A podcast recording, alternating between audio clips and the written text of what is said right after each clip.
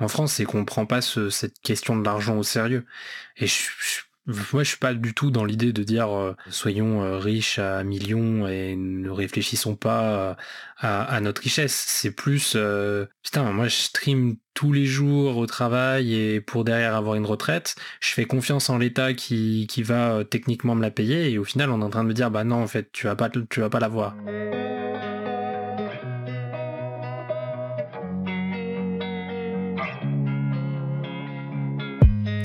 Bienvenue sur Balado 3.0, le podcast qui s'intéresse à l'investissement, l'entrepreneuriat et la psychologie pour designer une vie qui vous inspire. Venez discuter avec trois frères qui décident de relever ce défi ensemble depuis maintenant trois ans.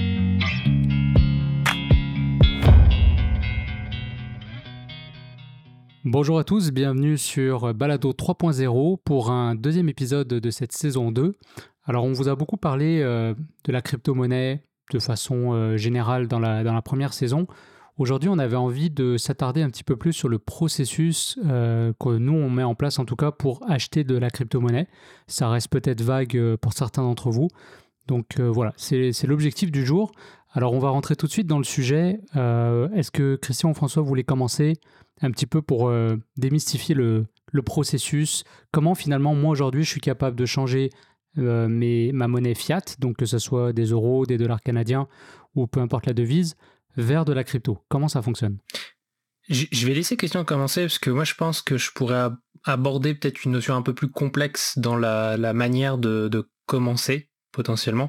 Christian, toi tu es hmm, peut-être plus à même à répondre à, ce genre de questions plus novices en crypto et donc du coup peut-être ta manière va plus parler aux, aux personnes qui commencent juste dans la crypto, qui démarrent. Comment toi t'as fait toi, question Bonne idée. Eh ben, en fait, j'ai suivi tes conseils. Parce que c'est vrai qu'au début, euh, bah oui, non, mais c'est ça, faut rendre à César ce qui est à César. Euh, c'est vrai qu'au début, ça fait très geek, ça fait très euh, interface qui paraît très complexe. J'ai l'impression, peut-être je m'en suis pas rendu compte, mais j'ai l'impression que ça a été peut-être simplifié depuis les débuts où on a commencé à.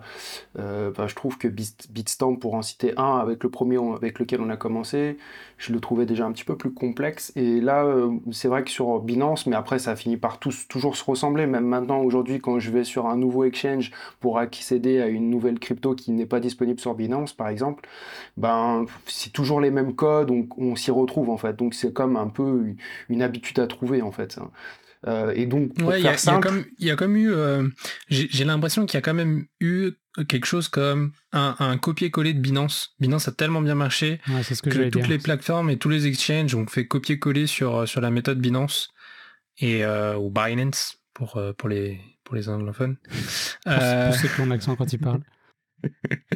Mais ouais, non, je, suis assez d'accord avec toi. Au final, je trouve qu'on se retrouve assez facilement à l'aise euh, mais qu'est-ce qui t'a, toi, le plus euh, fait peur au début une Petite parenthèse, euh, on, va, je pense que c'est un épisode qui est vraiment destiné à ceux qui débutent et qui souhaitent acheter leur première crypto.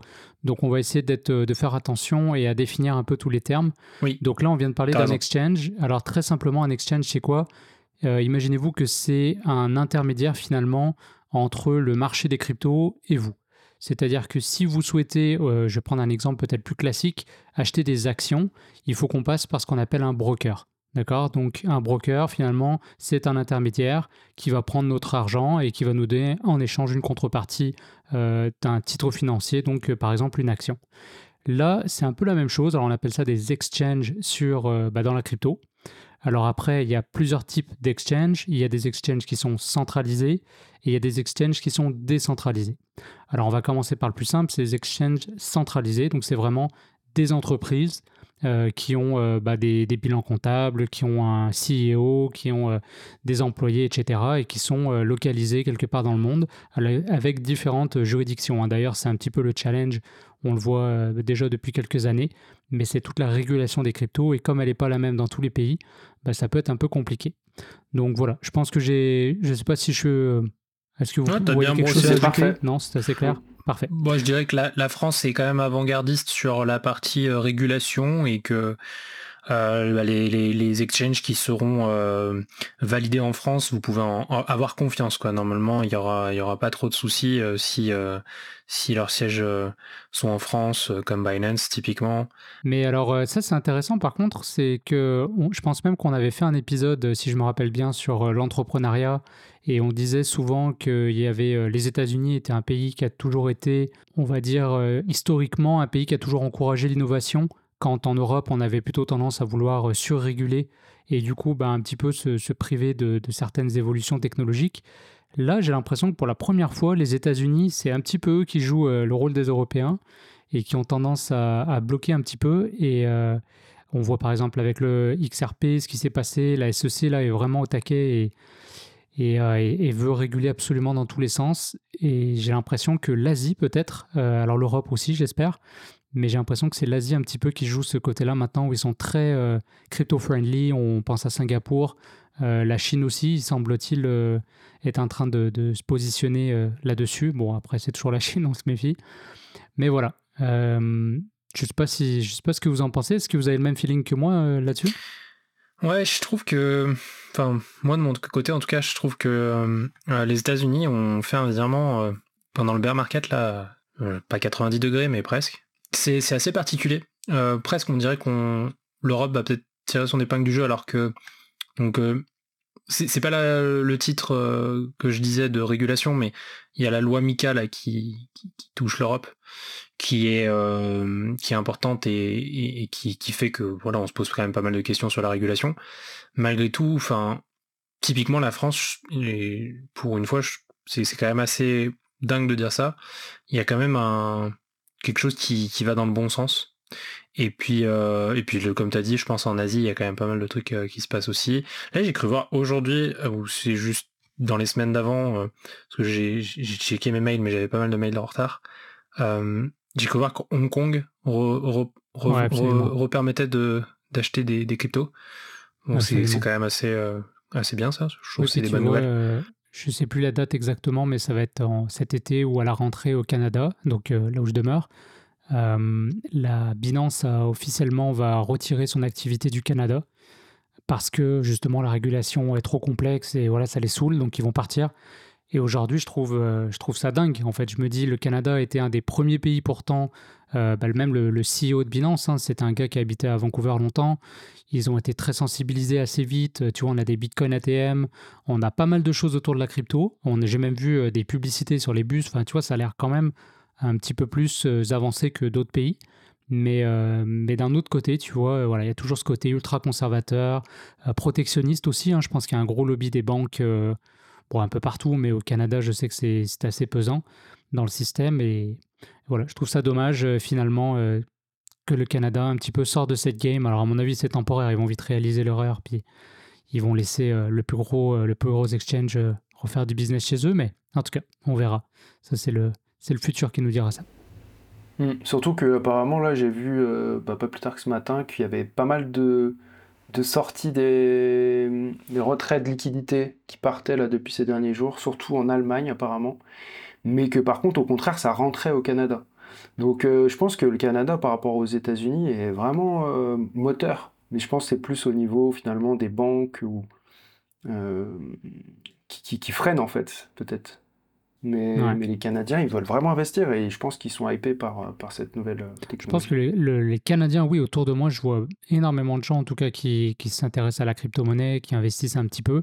je ne dirais pas que c'est mainstream complètement, mais, mais c'est beaucoup plus. En tout cas, j'ai pu voir dans les mettons les deux dernières années, vraiment un engouement euh, sur la crypto à ce niveau-là. Donc là, si on revient au, sujet du jour, euh, Christian, tu nous expliquais du coup, euh, maintenant qu'on a défini ce que c'était qu'un exchange, toi, tu étais passé au début par Bitstamp, hein, qui est un exchange situé en Europe de l'Est, si je dis pas de bêtises.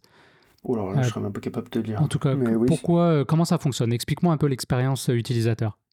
Donc, je vais essayer de me rappeler dans l'ordre séquentiel, mais en gros l'idée, donc euh, souvent, bah, euh, pour pas dire toujours, en fait, il y a maintenant une application qui va avec, mais vous avez également la version site internet. Euh, donc vous téléchargez l'application directement sur votre téléphone, vous créez un compte, donc ça demande quoi? Une adresse mail et un mot de passe. À partir de là, va très rapidement falloir faire euh, une authentification de votre identité, le fameux KYC. Donc c'est pour valider qu'il y a une personne euh, physique derrière et savoir qui est cette personne. Et je pense qu'après, c'est au niveau des réglementations, des régulations, vous pourrez peut-être rajouter plus de précision par rapport à ça. Je pense surtout qu'en euh, en France, là, ils veulent ce genre de choses pour après, je pense, au niveau des impôts, ou savoir qu'est-ce qui est rentré, qu'est-ce qui est sorti, j'imagine. Euh, donc du coup, euh, on, est vite bloqué, on va dire, sur les retraits euh, si on n'a pas validé cette étape-là. Mais c'est assez rapide, maintenant il suffit juste de prendre sa carte d'identité, de se prendre en photo avec, ce genre de choses. Et très rapidement, du coup, ça libère beaucoup plus de possibilités. Après, très rapidement, on va pouvoir soit faire des virements bancaires, ça va prendre quelques jours, mais ça va assez rapidement. donc directement de votre compte bancaire, ça peut être le Crédit Agricole, peu importe la banque dans laquelle vous êtes, directement sur cette, sur cet exchange. Donc moi, en l'occurrence, je parlais de Binance parce qu'aujourd'hui, c'est le plus connu et c'est celui que j'utilise, on va dire, à 80% euh, du temps. Donc l'idée, c'est que vous virez euh, donc, euh, bah, soit des dollars, soit des euros. Là, pour moi, en l'occurrence, c'est des euros. C'est comme ça qu'on aura le moins de pertes en termes de frais. Après, vous pouvez acheter directement avec votre carte bancaire et dire bah voilà avec ma, carte bancaire j'achète euh, tant d'euros ou directement une crypto. Et donc du coup euh, l'idée c'est qu'après vous avez des euros dans cet exchange et ces euros là vous pouvez les convertir en stablecoin donc euh, dans une monnaie qui commence à être de la crypto-monnaie hein, finalement, mais elle est adossée à, une monnaie euh, fiduciaire. Donc euh, moi j'utilise beaucoup les USDT par exemple. Donc ça permet de stabiliser. Euh, alors si ça resterait des euros, ça resterait des euros. Hein, mais là l'idée c'est que du coup on est à plus qu'à, on va retrouver plus de paires de possibilités de conversion quand on est en USDT. Après, il y en a pas mal déjà qui sont en euros. Par exemple, Bitcoin euro, XRP euro, par exemple, j'en cite quelques-uns. Et donc du coup, après, ben, on va pouvoir trouver euh, la crypto dans laquelle on souhaite investir, tout simplement. Et, euh, et donc du coup, ben, après, faire une conversion de ces USDT ou de ces euros directement dans la crypto-monnaie qu'on souhaite acquérir. Et elle va se retrouver en fait dans notre, euh, dans notre wallet, directement sur cet exchange qui est donc centralisé. Donc finalement, on l'a pas vraiment, elle, appartient à cette entreprise, mais on valide que ben, par cette identité qu'on a validée, par notre compte, etc., et euh, le mot de passe, là on n'a pas de site phrase, on n'a pas toutes ces choses qu'on va avoir après sur la partie décentralisée.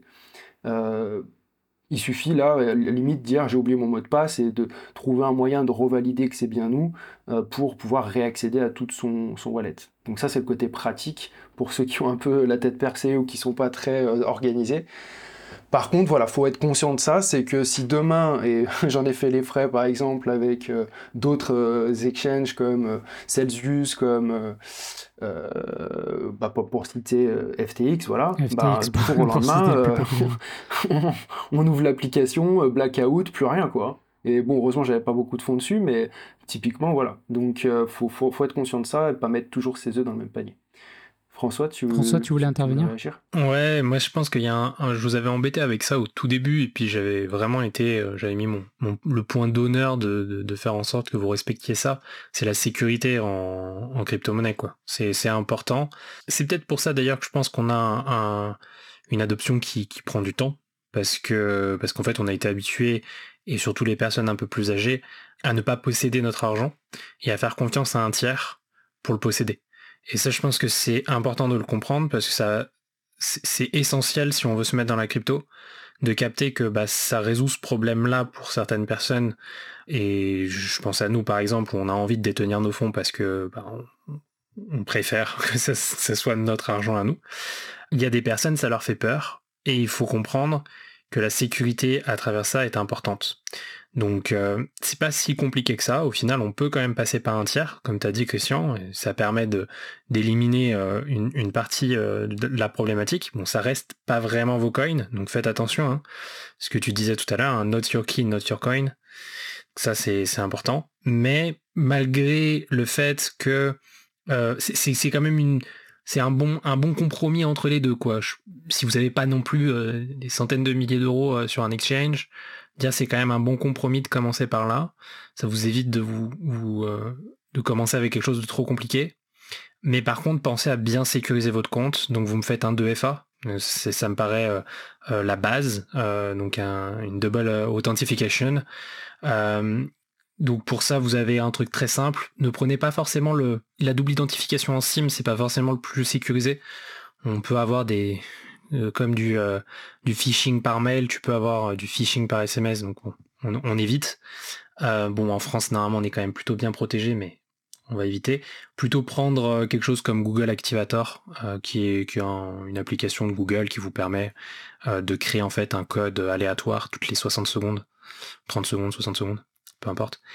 Et, donc du coup, pour pouvoir accéder finalement à votre compte, il va vous falloir un mot de passe, un mot de passe robuste. Attention, ne mettez pas le même mot de passe que votre mot de passe des réseaux sociaux. Hein. Souvent, les réseaux sociaux se font facilement hacker et après ils utilisent euh, le mot de passe pour essayer de bah, sur toutes les, plateformes hein, comme celle-ci. Donc un mot de passe unique pour votre compte Exchange robuste, donc c'est-à-dire plus, enfin comme comme vous voyez là ces derniers temps avec plusieurs caractères, euh, des minuscules, des majuscules, des points d'exclamation. Euh, des, chiffres, caractères spéciaux, caractères spéciaux, etc. Donc bien important, plus le double identification, ça va vous demander en fait d'avoir votre téléphone sur vous, quoi. Enfin, d'avoir un objet sur vous. donc ça, euh, pour commencer à vraiment vous hacker, là, va falloir le faire. Sachant que potentiellement pour faire des withdraw, donc retirer l'argent de votre compte, il va vous falloir aussi ce, code de double authentification. Donc même si la personne elle arrive à se connecter une première fois par chance, je ne sais pas quelle raison, vous serez tout de suite, euh, euh, bah, tout de suite alerté en fait. Vous allez tout de suite savoir. Euh, il y a aussi une possibilité de rajouter des whitelists dans, euh, dans, votre, dans votre exchange quand vous allez envoyer finalement de l'argent, si vous voulez retirer de l'argent ou envoyer à, un autre compte, en fait vous allez pouvoir vous créer une liste blanche d'adresses et il y aura que cette liste-là pour lesquelles vous pouvez envoyer de l'argent. Donc ça veut dire que le hacker, s'il arrive à vous hacker, bah, et encore une fois, normalement là déjà avec tout ce qu'on a mis en place, ça devrait pas être le cas. Et ben dans ce cas-là, il faudra encore une fois qu'il fasse euh, quelque chose qui va forcément vous alerter, soit un mail, soit il y a quelque chose qui va être envoyé, une notification par, euh, par l'exchange, qui vous dira en gros, bah, il y a quelqu'un qui essaie de rajouter quelque chose sur, dans votre liste blanche. Est-ce que vous voulez? Et encore une fois, il faudra la, double identification pour pouvoir le faire. Donc bref, mettre toutes ces garde-fous, c'est important. Je, tiens à, le mettre là. Je pense que cet épisode, il est là pour ça. Il est là euh, pour, pour, pour dire, bah, la crypto, c'est certainement ce qui va euh, le plus influencer euh, le monde de demain avec la avec l'intelligence artificielle et qui va changer nos habitudes. Et, et c'est important de commencer à prendre en compte ça. sinon, vous allez être Jacqueline, euh, comme avec euh, l'époque d'Internet, euh, qui n'arrive toujours pas à taper sur son clavier ou elle tape avec ses deux doigts quand elle veut envoyer un mail. Donc bon, faites gaffe parce que ça, ça arrive très rapidement, mais ça va être avec votre argent. Donc autant vous dire que vous allez être avec une béquille tout au long de votre vie si, ça vous arrive. Ouais, non, tu, fais bien de, de, parler de ça. Là, vous m'avez vous me donnez envie de parler de plein de choses. Mais effectivement, je, pense que c'est important de, dire que cette révolution, elle se passe un peu à deux vitesses. C'est-à-dire que d'un côté, il y a les early adopters, euh, tous ceux qui sont un peu plus à l'aise avec les technologies en général, qui eux sont déjà en train d'adopter ces technologies et de les utiliser entre eux, euh, avec le monde, développer des applications, euh, dessiner finalement le futur de la crypto-monnaie. Et il y a la deuxième vitesse qui va être celle du grand public, qui va aller au rythme des États, des gouvernements, ceux qui vont finalement légiférer, tracer le cadre juridique de la crypto-monnaie. Et c'est sûr que si on attend que les gouvernements mettent tout en place, vous avez de fortes chances d'arriver euh, bah, après, euh, après la soirée, après, après le party, et finalement euh, d'arriver bah, peut-être un peu trop tard. Alors vous, vous aurez les bénéfices de, l'usage hein, de, de, la crypto-monnaie, qui à mon avis va, va, régler plein de problématiques, va limiter les frictions, va baisser les coûts, etc. Mais si en plus vous pouvez vous positionner dès aujourd'hui, et on est là, en tout cas c'est un peu l'ambition de ce podcast, vous accompagner un peu dans cette découverte, comme François a joué ce rôle-là pour nous deux, avec Christian, je nous inclus tous les deux, euh, bah, nous, on essaye maintenant de, faire ça pour, euh, pour d'autres personnes.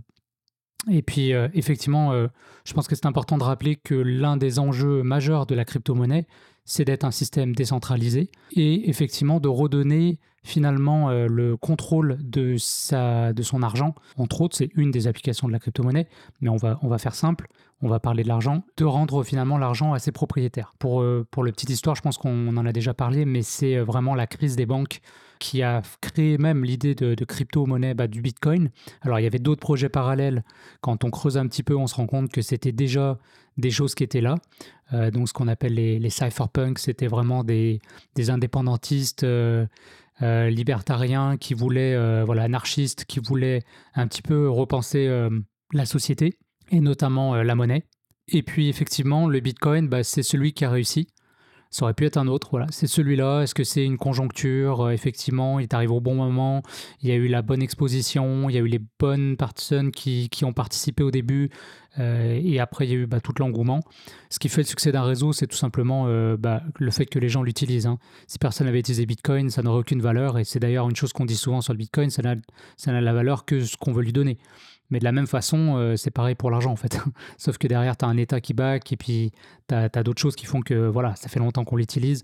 Aujourd'hui, tout le monde est d'accord pour dire que le petit bout de papier vert, il vaut tant. Mais, mais il y a de plus en plus de gens en tout cas qui s'accordent à dire que le Bitcoin, il vaut ça aussi. Alors tout le monde n'est pas d'accord, ça bouge beaucoup, c'est pour ça la fluctuation sur les, prix, des, les prix des différents euh, crypto-monnaies. Mais, euh, mais, en tout cas, on voit que euh, c'est un prix qui tranquillement se stabilise, même si la volatilité reste extrêmement forte. Donc finalement, par rapport aux exchanges, ce qui est important de comprendre, c'est que c'est une bonne première étape, parce que ça va être simple, ça va ressembler à ce que vous connaissez déjà. Imaginez que c'est quasiment une banque, finalement, ou un broker pour ceux qui ont déjà commencé à acheter des actions mais c'est pas le, c'est que la première étape. Parce que si vous laissez vos crypto-monnaies sur un exchange, vous passez à côté de la promesse de la crypto-monnaie puisque votre argent ne vous appartient pas. Demain, euh, vous avez, le gouvernement qui demande de geler vos comptes euh, sur Binance, vous perdez tout votre argent. Alors que l'idée de la crypto-monnaie, quand on est vraiment en contrôle euh, de sa crypto parce qu'on possède ses propres clés, on pourra peut-être faire un épisode plus technique si, si, ça vous intéresse, laissez-nous laissez -nous le savoir en commentaire. Euh, donc c'est ça, c'est que si vous n'êtes pas en contrôle de votre monnaie, finalement on n'a pas, on n'a pas rien changé, autant garder des dollars. Fait que voilà, je sais pas si je suis un peu extrême dans ce que je dis, mais est-ce que, est-ce que vous êtes d'accord avec ça? Non, ouais, je suis assez d'accord. Oui, sans parler, sans parler de l'évolution, quoi. C'est-à-dire qu'avec les dollars, si tu les gardes, tu auras l'inflation, alors que potentiellement, si tu le mets sur des crypto-monnaies euh, qui peuvent évoluer, tu peux faire une plus-value. Mais en effet, elles sont pas à toi. Ouais. Disons qu'il faut rester pragmatique, je pense. Euh, on ne sait pas ce que, ce que nous réserve l'avenir, on ne sait pas forcément l'évolution qu'aura les cryptos et comment ça va euh, évoluer. C'est sûr que le, euh, je, je, trouve l'idée euh, du cyberpunk et, et de Satoshi Nakamoto, de la création de Bitcoin et tout ça super sexy. Mais vous, je sais pas, par exemple, l'internet décentralisé, celui qu'on imaginait au tout début, hein, ceux qui ont créé Internet, ben, ils n'avaient pas forcément euh, la vision des GAFA euh, qui, qui allait prendre ce, enfin, ça allait pas prendre forcément cette tournure-là. Donc, est-ce que ça prendra la même tournure? Voilà, on, voit bien que l'open source, ça n'a pas été euh, le truc le plus, ben, le plus percutant pour le grand public. C'est quelque chose qui fonctionne très très bien pour les entreprises. Hein, beaucoup de choses tournent en fait sur sur du Linux, etc. Mais pour, euh, pour le particulier, voilà, lui, il utilise Google, quoi. Il utilise, euh, il Microsoft, il utilise Apple. C'est, moi, c'est là-dessus où, je, où, reste pragmatique. Je, suis assez de ton avis, euh, Julien, mais me dit, on ne sait pas ce que l'avenir est fait et potentiellement, voilà, passer par des exchanges, ça sera 80 ou 90% des gens. Mais je pense que c'est cool de faire ce pas supplémentaire, de comprendre un petit peu plus, surtout que il y a quand même des grosses boîtes là qui sont en train de se créer et qui essayent de, bah, de créer cette adoption de masse et qui veulent apporter euh, cette simplicité d'utilisation des cryptos euh, dans, leur utilisation. Euh, et, je pense que ça, c'est quelque chose qui peut, qui peut marier un peu les, deux visions. Réussir à, faire confiance en quelqu'un tout en restant dans l'esprit de base de posséder sa, son, propre wallet, avoir ses propres clés je, vais juste être simple pour faire comprendre aux, auditeurs qu'est-ce que j'entends par ces clés de, wallet. En fait, c'est ce qu'on appelle un, système de chiffrement qui est très basique et qui est utilisé dans pas mal de, cas euh, de, chiffrement. En fait, faut, faut imaginer ça comme euh, euh, une boîte aux lettres vous avez une adresse publique qui est bah, l'adresse de votre boîte aux lettres, qui permet en fait à n'importe qui de vous contacter, de vous envoyer un mail, de vous envoyer ce que vous voulez dans votre boîte aux lettres. Et puis vous avez votre clé privée. La clé privée, en fait, c'est comme la serrure de votre boîte aux lettres, enfin la clé de la serrure de votre boîte aux lettres, qui donc permet d'ouvrir finalement la boîte aux lettres et de lire les mails qu'il y a dedans. les mails, les emails, enfin ce que, ce que vous voulez, le courrier, etc. Donc euh, ça, c'est quelque chose qui existe depuis, euh, depuis très longtemps dans, le, chiffrement. Et euh, finalement, ils ont utilisé ce système-là pour, pour la partie crypto-monnaie. Et, donc du coup, si, si je me fais bien comprendre, en fait, quand vous êtes sur, sur Binance, sur un exchange centralisé, pardon, vous vous possédez pas en fait votre clé privée c'est Binance qui vous donne une adresse publique et qui possède la clé privée de ce compte-là. Donc vous lui faites confiance qu'ils vous prennent pas votre argent euh, du jour au lendemain, quoi. Donc c'est voilà, je pense que c'est très simple, très simpliste comme, comme explication, mais ça vous permet de, bien comprendre euh, l'enjeu euh, qu'il y a derrière. De posséder sa clé privée vous permet de, détenir votre identité monétaire sur, sur la blockchain. Ouais, ouais, non. Et puis, comme tu dis, en fait, on voit déjà hein, que que la crypto-monnaie évolue pas nécessairement dans le sens que les cypherpunks l'ont imaginé, puisque Christian parlait tout à l'heure du KYC. On va peut-être juste revenir sur ce sigle-là, Know Your Customer. En fait, euh, bah, typiquement, le, Bitcoin, à la base, c'est un, c'est pas un réseau anonyme, c'est un réseau pseudonyme. Ça veut dire que tous les participants du réseau euh, agissent euh, sous un pseudo. Et, et, en fait, ça, ça préserve une certaine... et c'est vraiment au cœur du projet de la crypto-monnaie, c'est un certain anonymat de pour faire le lien, le pseudo, en fait, c'est la clé publique. Hein. C'est ce que je vous expliquais, c'est la, boîte aux lettres. Donc, si on connaît votre clé publique, on peut tout savoir sur vous. Hein. On va sur euh, ce qu'on appelle un, scan, donc euh, Bitcoin scan, Ethereum scan, etc. On, note votre adresse publique, 0x, hein, euh, quelque chose, et à la fin, ça finit par encore des chiffres, et je sais pas combien de caractères. Et en fait, on peut voir bah, tout ce que vous possédez. On voit toutes les cryptos, on voit le montant, on sait exactement euh, ce que vous avez. C'est le, c'est le concept hein, de, la blockchain. C'est un livre ouvert où finalement toutes les transactions sur ce réseau-là sont notées et, euh, et, consignées et aussi immuables. On ne peut pas revenir dessus, on ne peut pas les changer. Et, et, du coup, quand certaines fois les gens disent à tort, voilà, le Bitcoin c'est utilisé euh, pour faire des évasions fiscales, pour, pour financer des crimes, etc., de l'argent blanchi, en fait, c'est le pire réseau à choisir quand tu veux euh, cacher tes traces parce que tout est le cas avant, mais maintenant. Alors c'était le cas avant parce que derrière ça a envoyé un pseudonyme et on savait pas qui c'était et c'est là euh, où à mon avis les gouvernements ils mettent vraiment pression sur les exchanges justement pour dire bah écoutez euh, si vous voulez intervenir chez nous avoir accès à notre public eh ben pas le choix vous devez imposer les normes de KYC on veut savoir qui possède ce wallet là et pour à partir de là, il pourrait avoir une traçabilité complète.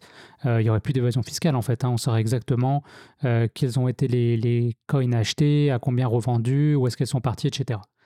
Donc ça, c'est vraiment, euh, c'est vraiment un point clé.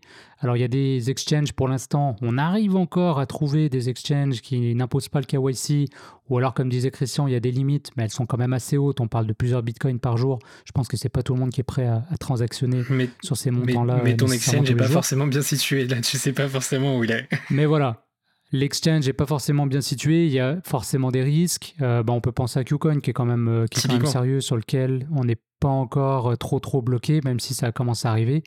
Donc voilà, je pense que si vous écoutez cet épisode dans, dans deux ans, il, y a fort, il est fort probable que ça soit même plus une option. Je vous donnerai une, une, une option possible sans, sans KYC encore actuelle qui, qui, est plutôt intéressante. Je vous la donnerai à la fin. Ouais, on va, on va en parler après. J'avais pensé aussi aborder le sujet. Euh, donc voilà, je pense que ça, ça vous donne l'idée. Donc si on résume jusque-là, euh, vous souhaitez embarquer dans le monde euh, magique de la crypto-monnaie. Vous avez de l'argent que vous avez gagné par votre salaire, peu importe, que ce soit de l'euro, du dollar canadien, des fiat en général. L'état, bah, la façon la plus simple, c'est vraiment de passer par un exchange. vous allez du coup pouvoir, alors ça c'est ce qu'on appelle un ramp, on ou off. Ramp on, c'est quand on passe du fiat vers la crypto, et ramp off, c'est quand on ressort et on veut se, je sais pas quoi, fiatiser, ça se dit, mais on veut retourner euh, des cryptos finalement à la monnaie sonnante et trébuchante qu'on peut utiliser hein, facilement dans notre économie, parce que tout l'enjeu est là. Hein. Si vous avez de la crypto aujourd'hui et que vous n'êtes pas capable de la dépenser, alors à moins que vous habitez au Salvador et que le Bitcoin est une monnaie officielle, vous pouvez, euh, pouvez l'utiliser pour acheter votre café, votre épicerie, payer votre loyer. Vous habitez en Suisse, vous pouvez payer vos impôts avec euh, du Bitcoin. Je sais que c'est possible dans certains cantons. Alors euh, aujourd'hui, tant que il n'y aura pas plus finalement de marketplace, il n'y aura pas plus d'endroits, de, de, gens qui prendront les paiements en crypto-monnaie. Encore une fois, c'est en train de vraiment évoluer à un moment donné, on va devoir retourner sur du fiat.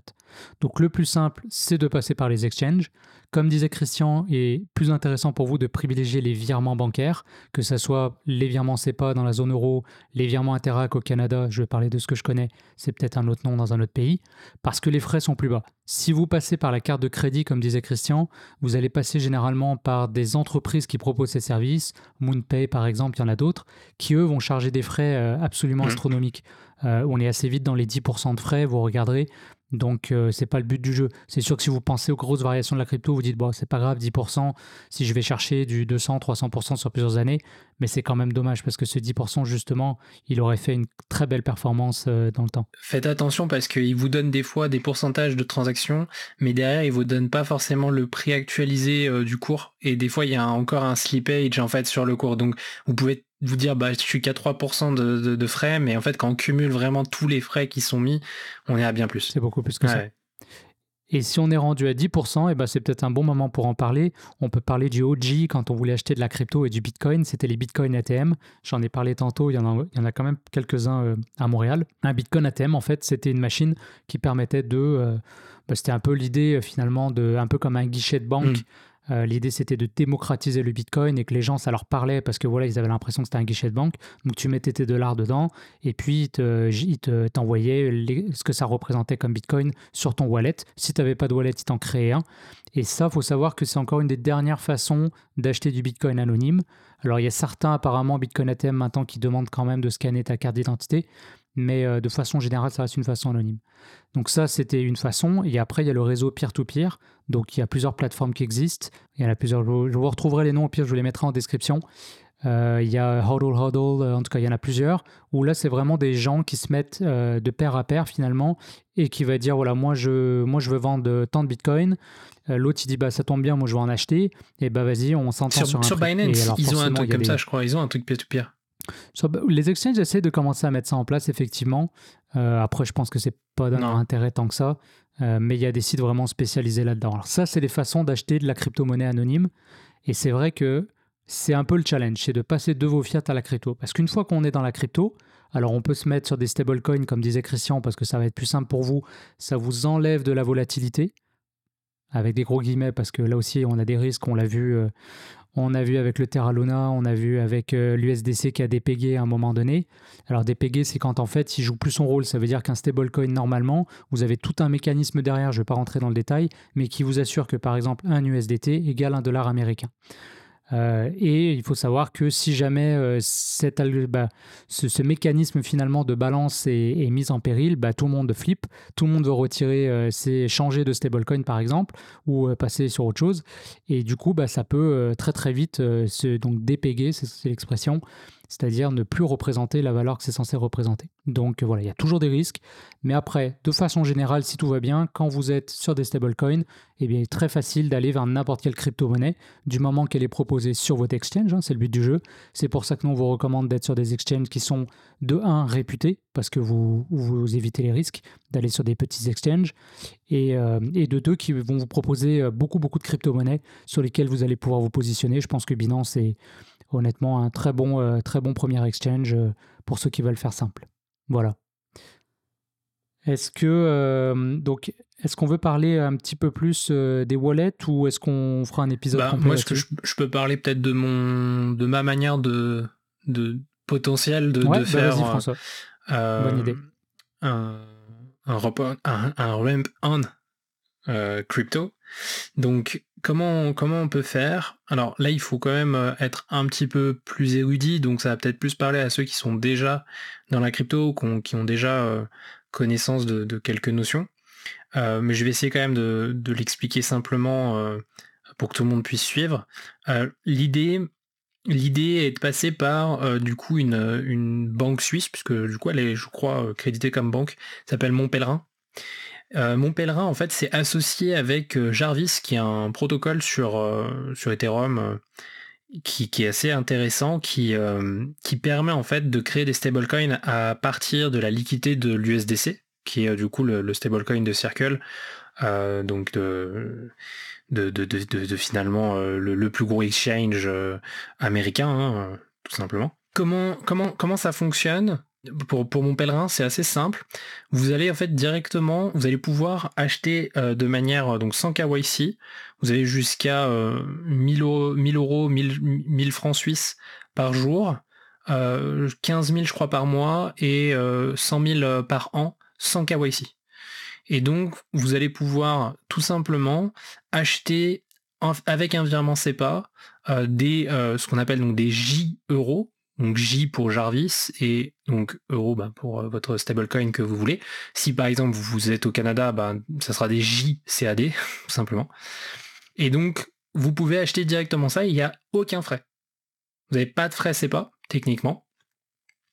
Ça peut être le cas, euh, je pense, euh, par exemple avec le Crédit Agricole, dans mes souvenirs, parce que j'ai habité en Suisse, et je crois que les virements pas, je sais pas si ça a changé, du Crédit Agricole était payant pour aller en Suisse mais normalement les autres banques ça, ne l'est pas. Donc normalement virement c'est pas c'est gratuit et euh, l'achat euh, des, des, euros ou des JCAD ou des J euh, yen, yuan, ce que vous voulez. Hein, ils ont créé vraiment toutes les devises fiduciaires qui existent, enfin quasiment, pas toutes toutes mais quasiment. Et ben vous, vous pouvez les avoir à 1 pour 1, donc pour 1000 euros vous aurez 1000 J euros.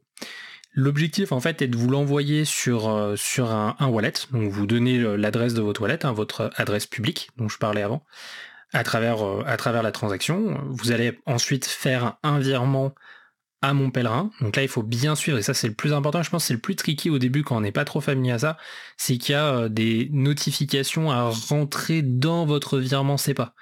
souvent des, des, des nombres, des numéros de compte spécifiques pour euh, votre, euh, votre envoi de votre virement. Et euh, derrière ça, en fait, ça va du coup matcher, ça va vous permettre de vous envoyer sur votre wallet. Donc ça peut être un wallet, euh, je sais pas, un cold wallet sur, sur un ledger typiquement, ou ça peut être aussi un hot wallet sur votre téléphone, hein, peu importe. Tant que vous lui donnez une adresse publique qui est valide par rapport à la chaîne dans laquelle vous voulez l'envoyer. Et donc c'est là où je vais rentrer un petit peu plus dans la difficulté. C'est en fait vous pouvez vous l'envoyer sur plusieurs chaînes parce qu'il y a plusieurs réseaux. Il n'y a pas que le réseau Bitcoin, il y a le réseau Ethereum et puis après il y a d'autres alternatives à Ethereum qui sont aussi un peu moins chères et qui peuvent être intéressants. Je pense à par exemple Polygon.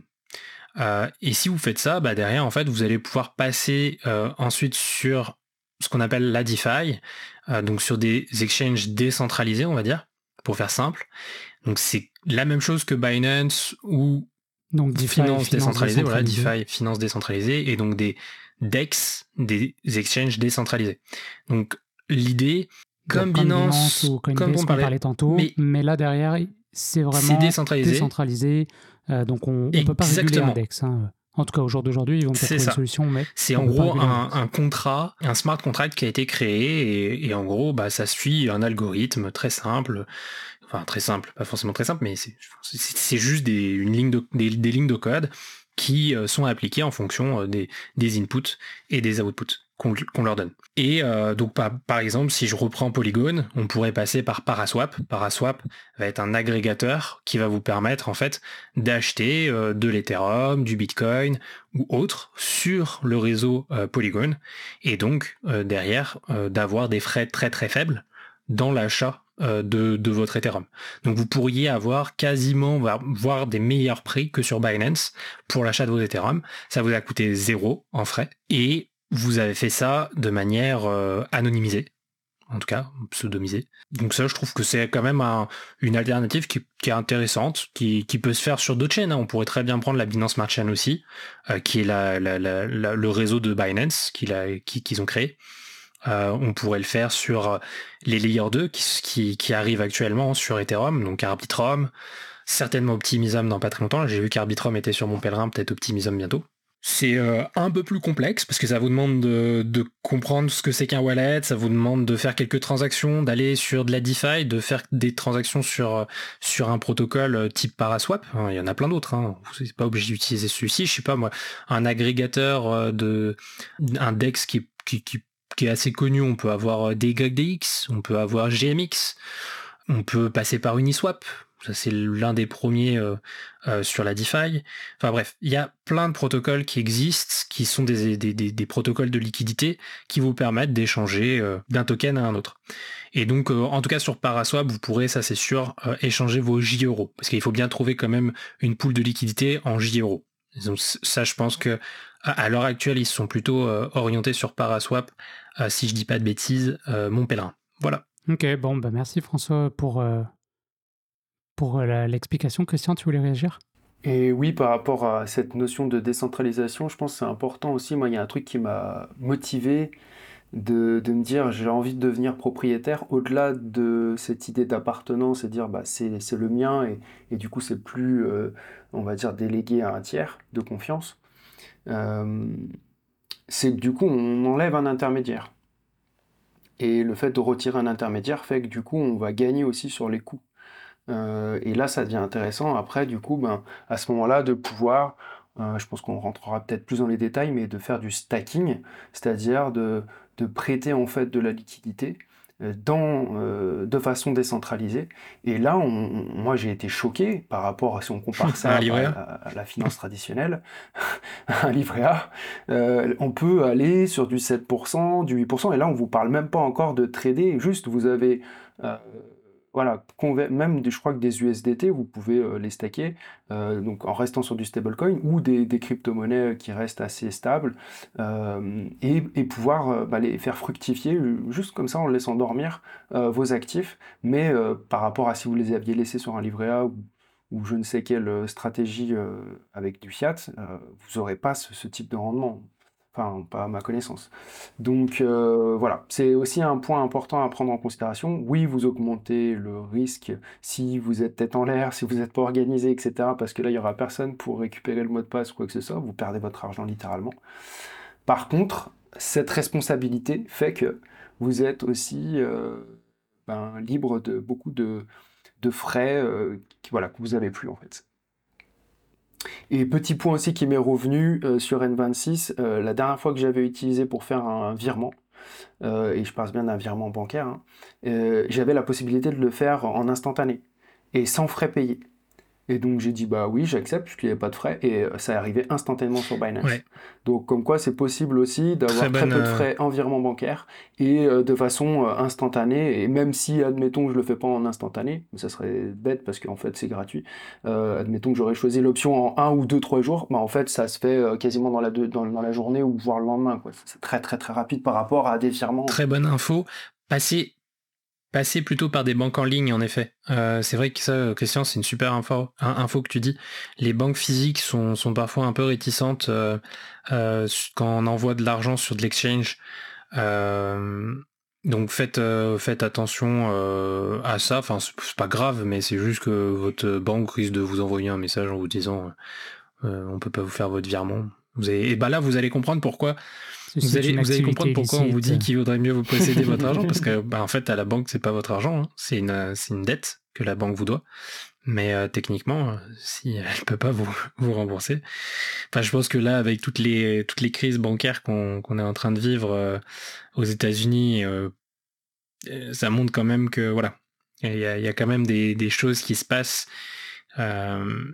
qui, qui sont qui sont de l'ordre quand même du un peu what the fuck quand même. Voilà. On voit que effectivement là il y a eu un bank run, donc ceux qui ont suivi un petit peu, mais l'effondrement d'une banque, vu que le système est, entremêlé et toutes les banques se doivent de l'argent, en fait ça peut vite partir en domino. Où là on a vu, bon, on peut pas parler d'un effondrement complet du système bancaire, on est loin de là, mais on a quand même eu euh, quand même des grosses banques qui ont fermé et pas juste aux États-Unis, il y en a eu aussi en Suisse. Euh, entre autres. Donc, euh, donc c'est vrai que c'est c'est pour ça que Bitcoin avait été inventé. Et comme euh, comme tu disais Christian, quand tu parles de prendre sa responsabilité, c'est vrai que nous on, aime, on en tout cas on l'encourage parce qu'avec la responsabilité vient le pouvoir et la liberté. Et il faut sortir un petit peu de ce schéma de pensée, l'État-providence qui va tout faire pour vous, qui va payer votre retraite. Faites-lui confiance, vous avez juste à faire des petits virements de temps en temps. vous avez compris ce que je voulais dire par les les prélèvements sur vos salaires et puis les taxes, etc. Et, euh, et, finalement, faites confiance au système bancaire, ils vont veiller sur votre argent pour vous. Voilà, ça, ça vient avec un risque aussi. C'est que le jour où les États font défaut parce qu'ils sont surendettés, le jour où les banques ferment, et eh ben vous perdez tout le fruit de vos labeurs et c'est pas c'est pas un, roman là que je vous ah raconte, bah. c'est arrivé dans la vraie vie à des vrais gens. Même pas, pas forcément si pire que ça. tu vois, moi je pense à notre mère qui avait pris un compte épargne retraite voilà, elle versait, je sais pas, une bonne partie, enfin une partie de son salaire, pas, pas forcément une grosse partie, mais je, je, m'en rappelle plus à l'époque, mais c'était bien, bien significatif quand même, hein, bien 100 ou 200 balles par, par mois euh, dans le, dans le truc, peut-être 50, est entre 50 et, 200, je veux pas dire de bêtises.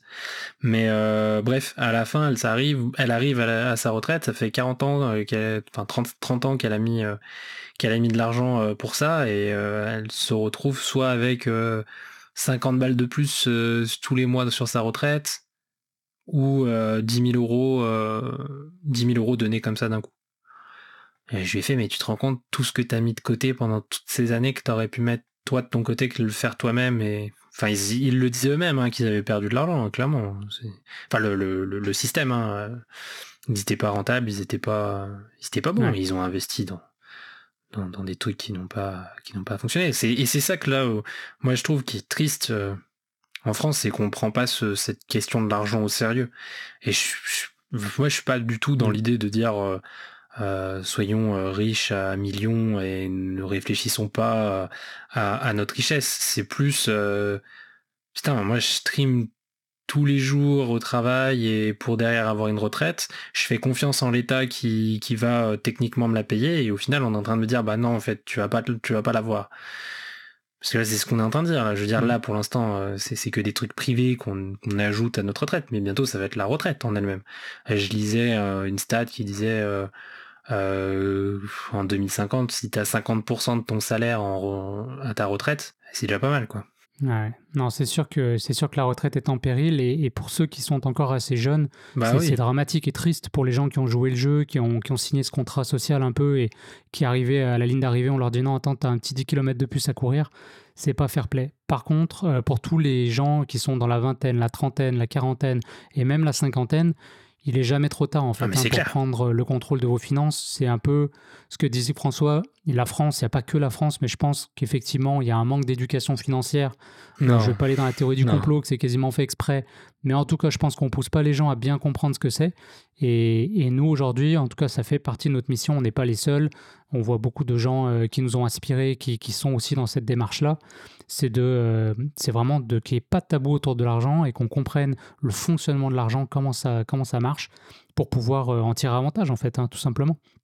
Parce que si euh, aujourd'hui, c'est ça qu'il faut comprendre, c'est qu'on est dans un monde qui avance en permanence, qui est en évolution, et en fait, ne rien faire, clair. ça a un coût. Le coût de l'inaction, aujourd'hui, euh, on parlait d'inflation tout à l'heure, le fait de rien faire, garder juste votre argent sur votre compte en banque parce que vous dites au moins je l'ai sécurisé, il est à la banque. Non, il n'est pas sécurisé là, mon ami. Ton argent est en train de fondre au soleil. Donc ton argent qui n'est pas investi, déjà, tu es en train de le perdre. Donc tu as travaillé fort et en plus l'argent que tu as sur ton compte, c'est de l'argent, tu as dû gagner plus que ça parce que tu as payé des impôts là-dessus, faut jamais l'oublier. C'est vrai. Donc euh, c'est important vraiment que cet argent-là, tu puisses euh, l'investir. Alors, on ne dit pas de faire all-in sur la crypto, pas du tout, parce que ça reste quelque chose de très risqué. Mmh. Euh, mais voilà, si tu es jeune, honnêtement, est-ce que tu peux pas te permettre ce risque-là? C'est ça la question que je te pose. C'est quoi le pire que tu risques, comme disait François dans l'épisode précédent d'investir une partie de ce que tu gagnes dans la crypto, sachant que toi, ton horizon de temps, il est grand. Tu as 5 ans, 10 ans, 15 ans, 20 ans, 30 ans devant toi. Euh, écoute, euh, tu, pourrais faire vraiment la différence si tu commences déjà à te confronter à c'est quoi la crypto-monnaie. Tu vas comprendre déjà l'argent, c'est quoi. Et ça, ça va t'aider, même si tu décides en bout de ligne de ne pas investir.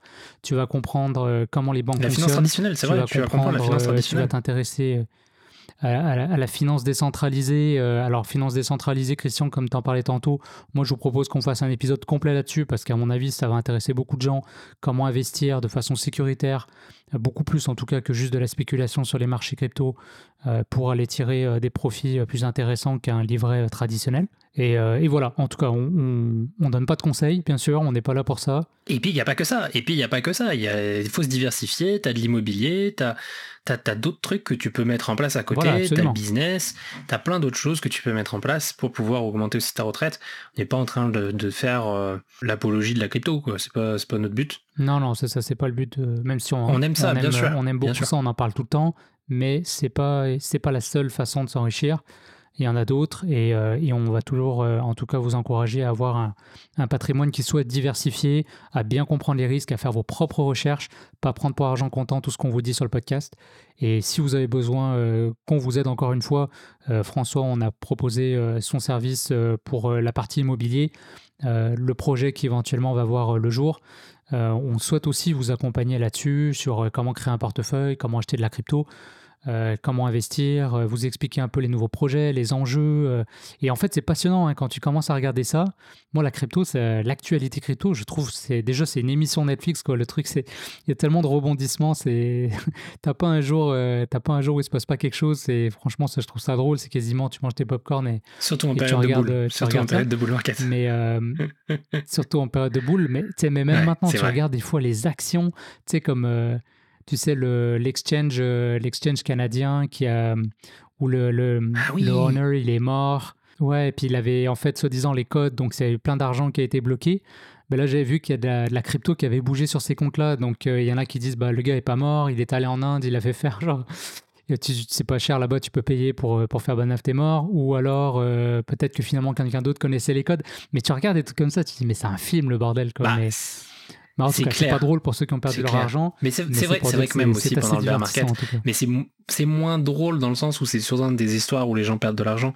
Mais je pense à FTX. Enfin, moi, j'étais, euh, enfin, j'étais abasourdi euh, quand je voyais les, les, rebondissements de ces histoires. Quoi, c'était ah, hein. tellement what the fuck. C'est un film américain, quoi. Genre, même pire, ça, genre, ah même, les, même les, les scénaristes n'auraient pas imaginé ah, ce genre de, de de, pistes. Ah c'est quand même genre n'importe quoi. Pour les prochains. Je pense que personne l'a vu venir. Non, celui qui dit qu'il l'a vu venir quand même, c'est ça serait euh, serait de la bullshit. Non, c'est de la bullshit. Comme Celsius, moi honnêtement, j'ai pas. Non, mais par contre, ça c'est un conseil que j'aimerais donner aux gens parce que euh, nous on a très peu été impacté par FTX dans le sens en tout cas moi je l'ai très peu été parce que j'étais pas dessus et ça c'est un conseil que je peux vous donner c'est pas parce que j'ai vu que Sam Bankman-Fried était un, sacré connard.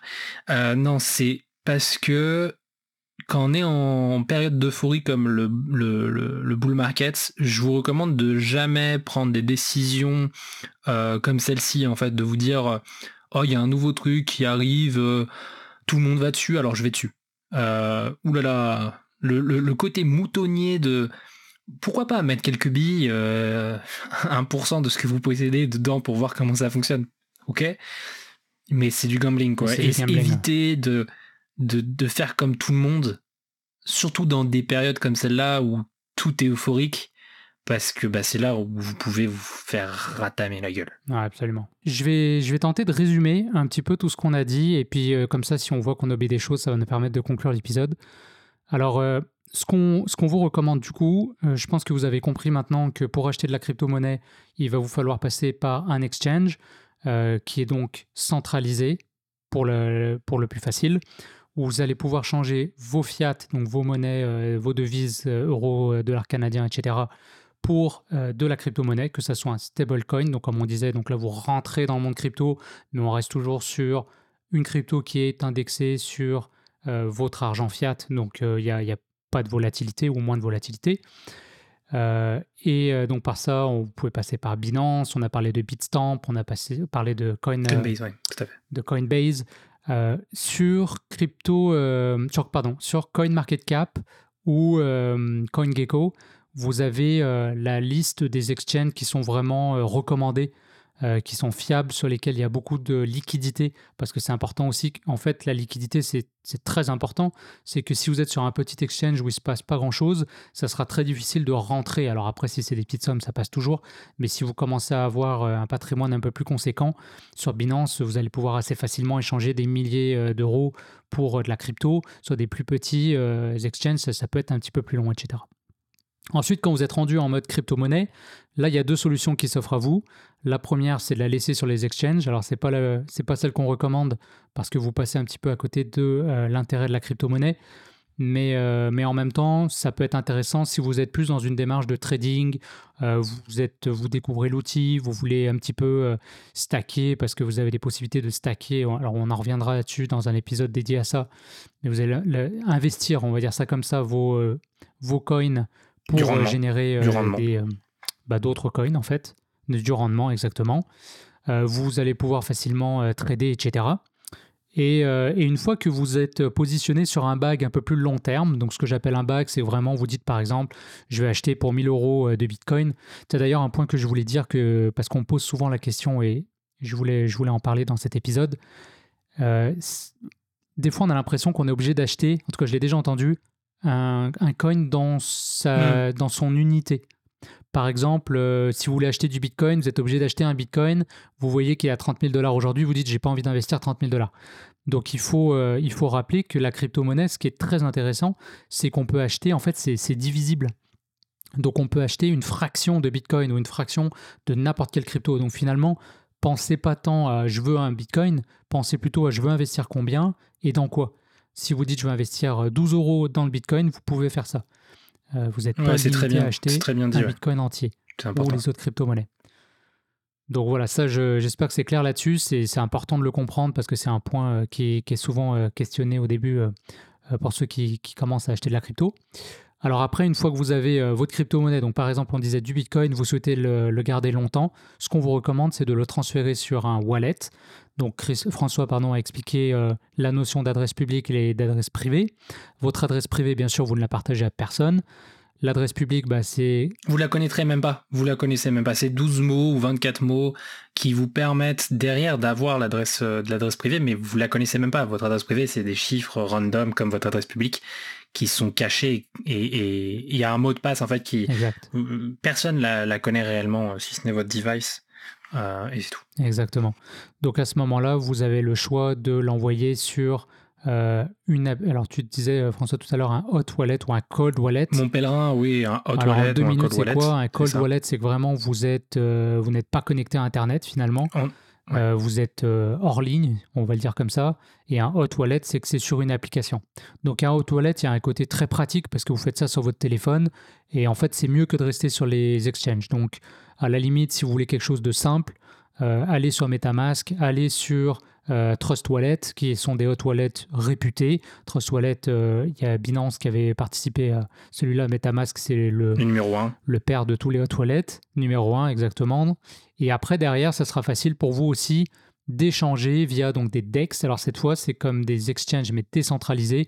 On a parlé d'Uniswap. Moi, je vous recommande OneInch, qui est un agrégateur de DEX qui va checker pour vous les meilleurs prix au meilleur moment, comme Paraswap euh, que François discutait tout à l'heure. Et sinon, la solution la plus safe, si vous êtes vraiment positionné sur du long terme, donc moi c'est ce que je suis en train de mettre en place et puis je vous en parlerai dans un autre épisode, c'est d'aller sur un cold wallet. Donc là, il y a Ledger, Trésor, il y en a d'autres qui vous permettent du coup de ne plus être du tout connecté. Et, et là, on, on, prévient de grandement les risques euh, en fait euh, qui sont faits. Donc c'est-à-dire que François disait tout à l'heure, si vous êtes sur un exchange, d'avoir le 2FA, euh, la whitelist, il a donné deux trois trucs pour vous sécuriser. Donc ça, c'est pour vous prévenir, on va dire, le côté où vous vous faites hacker.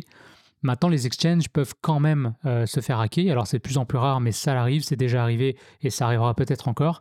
Donc, c'est pour ça qu'on dit ne pas laisser sur l'exchange aussi. C'est pas que le risque que vous fassiez bloquer votre argent par le gouvernement ou par je sais pas trop quoi, mais c'est plus de dire attention, on est quand même dans un ce qu'on appelle un, honeypot, donc un pot de miel où il y a beaucoup d'argent. Forcément, ça va attirer les hackers.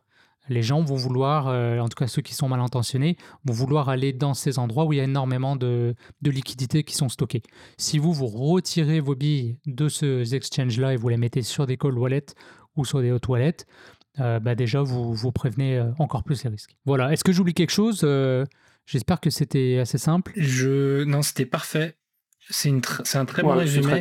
Et moi, je dirais qu'il y a deux questions euh, qu'on a un peu euh, pas répondu dans le début, de quand on commence, et qu'on se dit ah tiens, mais qu'est-ce qui va me bloquer à avancer?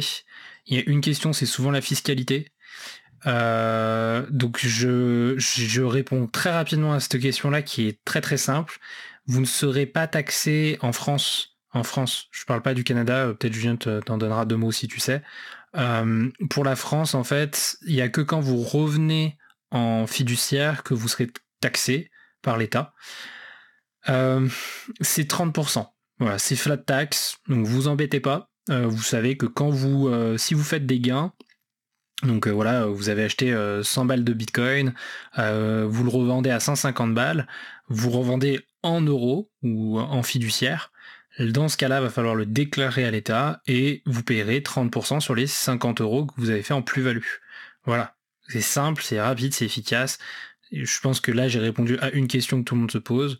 Euh, et, et, après, vous avez des acteurs de plus en plus qui vont pouvoir vous aider à faire votre déclaration. Typiquement, il y a Binance qui vient de se, euh, bah, qui s'est mis en partenariat avec Walsio. Euh, donc en fait, quand vous avez Binance, vous avez Walsio de ce que je comprends. Alors est-ce que c'est payant? Je suis pas sûr. Je crois que c'est même gratuit sur Binance en plus. Donc c'est assez intéressant. ça vous fait votre votre votre compte et votre fiscalité, vous saurez exactement ce que vous devez remplir durant vos impôts à ce niveau-là. Et sinon, euh, si vous voulez aller plus loin, normalement, Walsio aussi propose euh, quelque chose de, payant euh, sur son site qui vous permet aussi de faire votre, votre, votre imposition crypto de manière, de manière sécurisée, etc.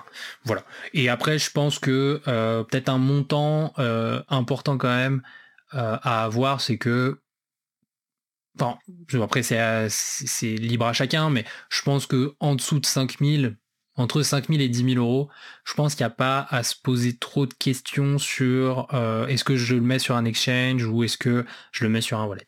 Si encore on dépasse ces sommes-là, là, ça, a, ça a du sens de se poser des questions, toujours pareil en fonction de votre patrimoine de base. Voilà. Si bien sûr ça représente beaucoup plus pour vous, euh, c'est 5 000 ou 10 000 euros, ce sera pas la même, la même réponse qu'une personne qui a peut-être 20 euh, 000 euh, euros, 30 000 euros à côté d'épargne. Moi, je le mets plus en balance avec le prix d'un wallet, par exemple. Tout à fait. Si votre wallet il vous coûte 300 dollars et que vous avez 300 dollars crypto, ça fait pas de sens. Si vous commencez à avoir 3000, euh, bon, voilà, c'est 10% de ce que vous avez pour sécuriser les 90% restants. Voilà, la question commence à se poser, à mon avis. Puis si ça représente seulement 1 ou 2%, ben là, euh, faut pas niaiser. Là, faut, je, suis d'accord. Faut sécuriser votre investissement euh, pour pour ce petit investissement, ce que ça représente. Voilà. Et puis d'ailleurs, on pourra partager euh, peut-être quelques quelques liens vers des wallets qu'on recommande. où on en reparlera dans un autre épisode, on verra. En fait, on va vous laisser euh, nous poser la question. Euh, bah, si vous avez des questions, je veux dire plutôt comme ça. Si vous avez des questions, euh, merci de nous laisser un commentaire. Si vous avez envie qu'on revienne sur un aspect de façon plus précise, que ça soit la sécurisation de vos cryptos, si ça soit que ça soit le, la DeFi, etc. Mais je pense que la DeFi, il y a un épisode qui s'en vient. Bah, laissez-le nous savoir euh, en commentaire. Vous pouvez nous écrire aussi euh, sur euh, Instagram, balado 3.0. Laissez-nous un petit message tout simplement. Il y a un canal Telegram qui s'en vient aussi. Il faut qu'on mette ça en place. promis, ça va être fait avant la fin de la saison 2. Et puis, et puis n'oubliez pas de nous laisser une note 5 étoiles si vous avez apprécié le contenu de cet épisode. Pensez à le partager avec vos amis, votre famille, tous ceux qui s'intéressent à la crypto-monnaie, qui veulent prendre le contrôle de leurs finances. Et, voilà, pour moi, euh, ça sera le mot de la fin. Euh, Christian, François, je vous laisse, euh, je vous laisse un dernier mot si, nécessaire. Mm. Oui, moi, finalement, je voulais laisser cette note sur la fin aussi. Bah, ça revient un peu sur ce qui a été échangé, mais c'est cette idée finalement de sortir de, de l'assistanat en fait. C'est vrai qu'on est dans une société qui encourage beaucoup à ça et c'est vrai que c'est confortable et je l'ai été dans beaucoup de domaines de ma vie. Euh, c'est le côté confortable, on se laisse porter par les flots et le problème c'est comme on l'a vu, bah, il y, a des, y a des coûts. Euh, à cette inaction, il y a des coûts à ce confort euh, que j'ai peut-être pu payer d'une certaine façon. Euh, voilà, après c'est fait, c'est fait. Mais voilà, posez-vous. Enfin, moi, c'est une invitation et je sais que je l'ai fait tardivement sur la partie finance. Je l'ai peut-être été plus rapide sur la partie santé. j'ai été voilà plus acteur sur ma santé, reprendre ma responsabilité sur ma santé, reprendre ma responsabilité sur voilà sur plein de choses. Ça peut s'appliquer au couple, ça peut s'appliquer euh, à votre euh, épanouissement professionnel, etc. Et là, bah, du coup, finalement, c'est une invitation à ça. Finalement, c'est vous questionner, vous renseigner, comme on l'a vu avec l'immobilier. Euh, au, niveau sécurité, au niveau investissement après, parce que c'est pas le tout de dire vite, il faut que je me dépêche et que je fasse des actions, sinon je vais perdre de l'argent. Jamais d'action active, jamais d'action active dans le sens euh, réactive ou sur de l'émotionnel, etc. Pesez toujours le pour et le contre. Renseignez-vous, faites vos recherches. nous, on est juste là pour voilà, vous, vous encourager en tout cas à, à sortir de cet assistana et reprendre cette responsabilité sur votre vie. Et vous verrez qu'en fait, c'est un chemin qui est incroyable. Euh, on découvre des choses qu'on ne connaissait pas, on apprend, on grandit, et c'est une belle aventure. Parfait, ça sera le mot de la fin. C'est bon pour toi, excellent. Bon, eh bien, on vous remercie encore une fois euh, pour votre écoute et votre temps. On vous dit à très vite pour un troisième épisode.